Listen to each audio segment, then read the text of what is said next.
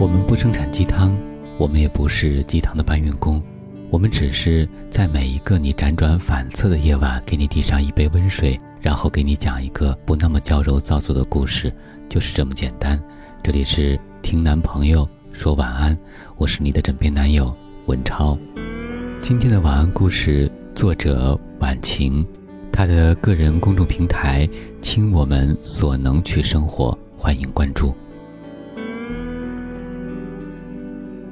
三个月前，我和先生陆续搬去新家了，因为换了地方，很多东西都要重新踩点儿，比如超市、水果店之类的。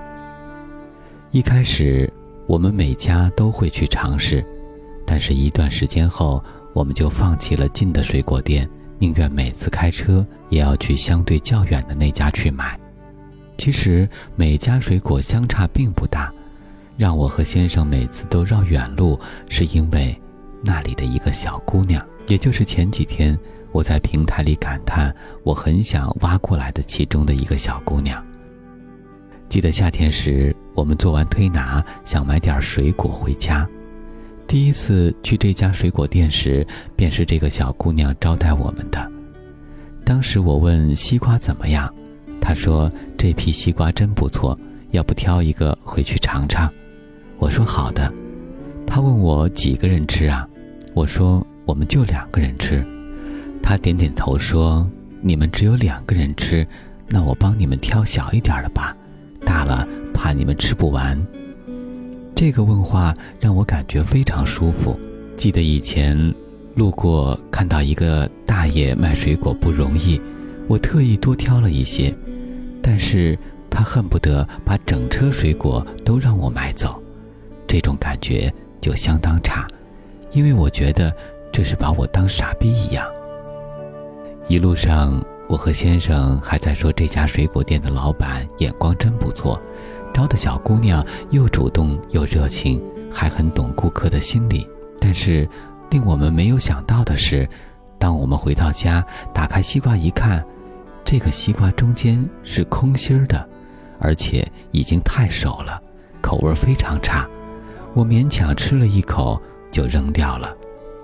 先生感慨道：“哎，现在的人呀，做生意都是吹得天花乱坠，太不诚信了。”我也有点失望，说：“那我们以后就不去这家了。”之后我们确实很久都没再去过了，大多过了一个多月吧，依旧是推拿完，我想吃水果，鬼使神差的又来到了这家。可能是我和先生都健忘吧，还是那个小姑娘接待了我们。我想吃葡萄，问她葡萄怎么样，她说你可以先尝一下，特别甜。先生接口道：“上次我们买西瓜，你也跟我们说那西瓜特别好，结果我们拿回家中间是空的，熟到根本没法吃。”小姑娘一愣，但不过几秒钟，立刻说：“哎呀！”那西瓜不好呀，那怎么不回来找我呢？我会负责的呀。先生说我们不住在这附近，也没想过为个西瓜还过来一趟，只是突然想起来了。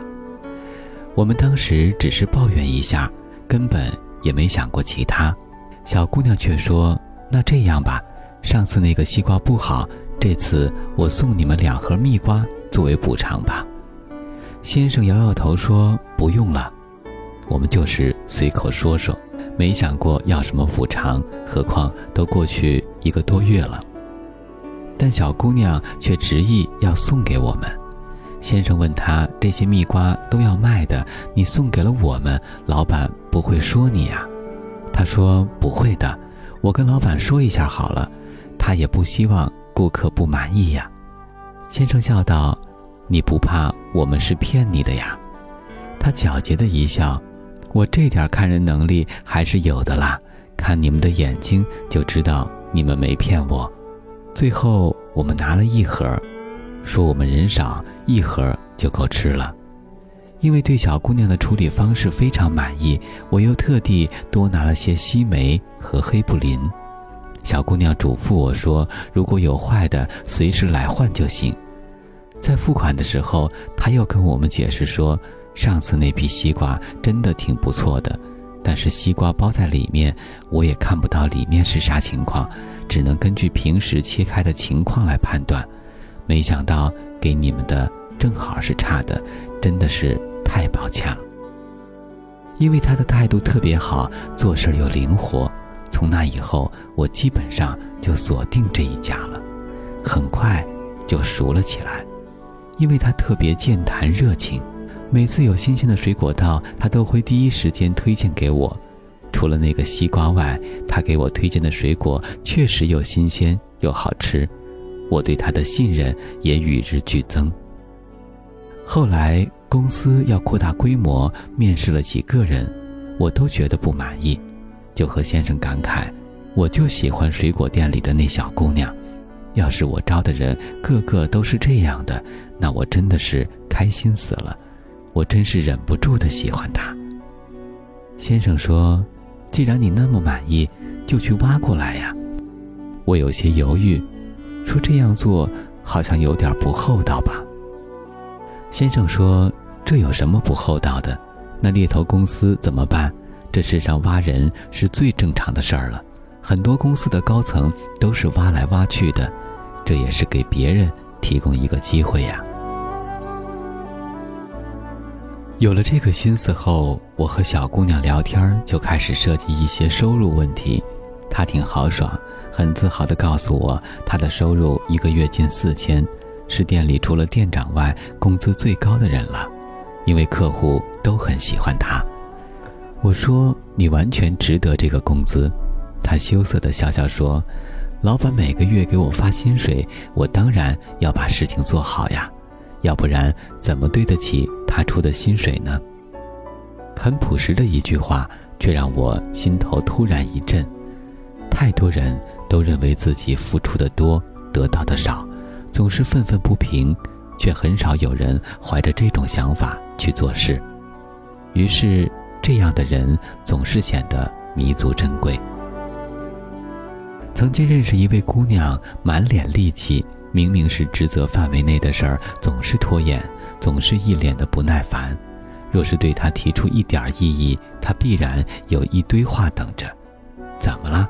每个月就拿这么点钱，还要我卑躬屈膝的讨好呀？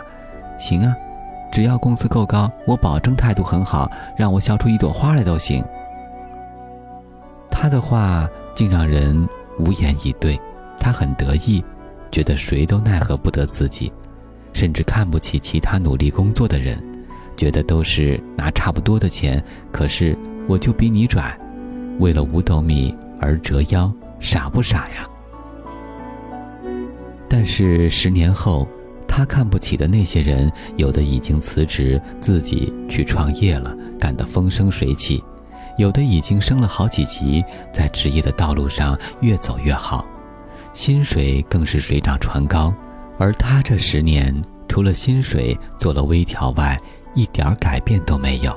而这还是公司看在老员工的情分上，否则可能连职位都不保。但他根本没有意识到自己的问题，总觉得是公司和领导亏待了他。有时候我也感慨，一个人。要是无名起来，真的永远都意识不到自己的问题。后台有位刚刚毕业的姑娘问我，怎样才能在职场上脱颖而出？我说，在做好本职工作时，努力提升自己的价值，尽量多做一些，不要觉得这样很傻。也许那活儿是别人的，但你学到的本事却是自己的。不要太过斤斤计较，眼光。放长远一点儿，但凡对你的长远有好处的事儿，千万别只看眼下。其实，大部分人的机会都差不多。有些人看起来机会比别人好很多，并不是老天厚待他，而是他以自己的努力为自己赢得了更多的机会而已。当你是职员时，想一想，假如你是老板，你喜欢什么样的员工呢？当你是女人时，想一想，假如你是男人，你喜欢什么样的女人呢？当你想要机会时，想一想，假如是你，你愿意把机会给什么样的人呢？然后，答案自在你心。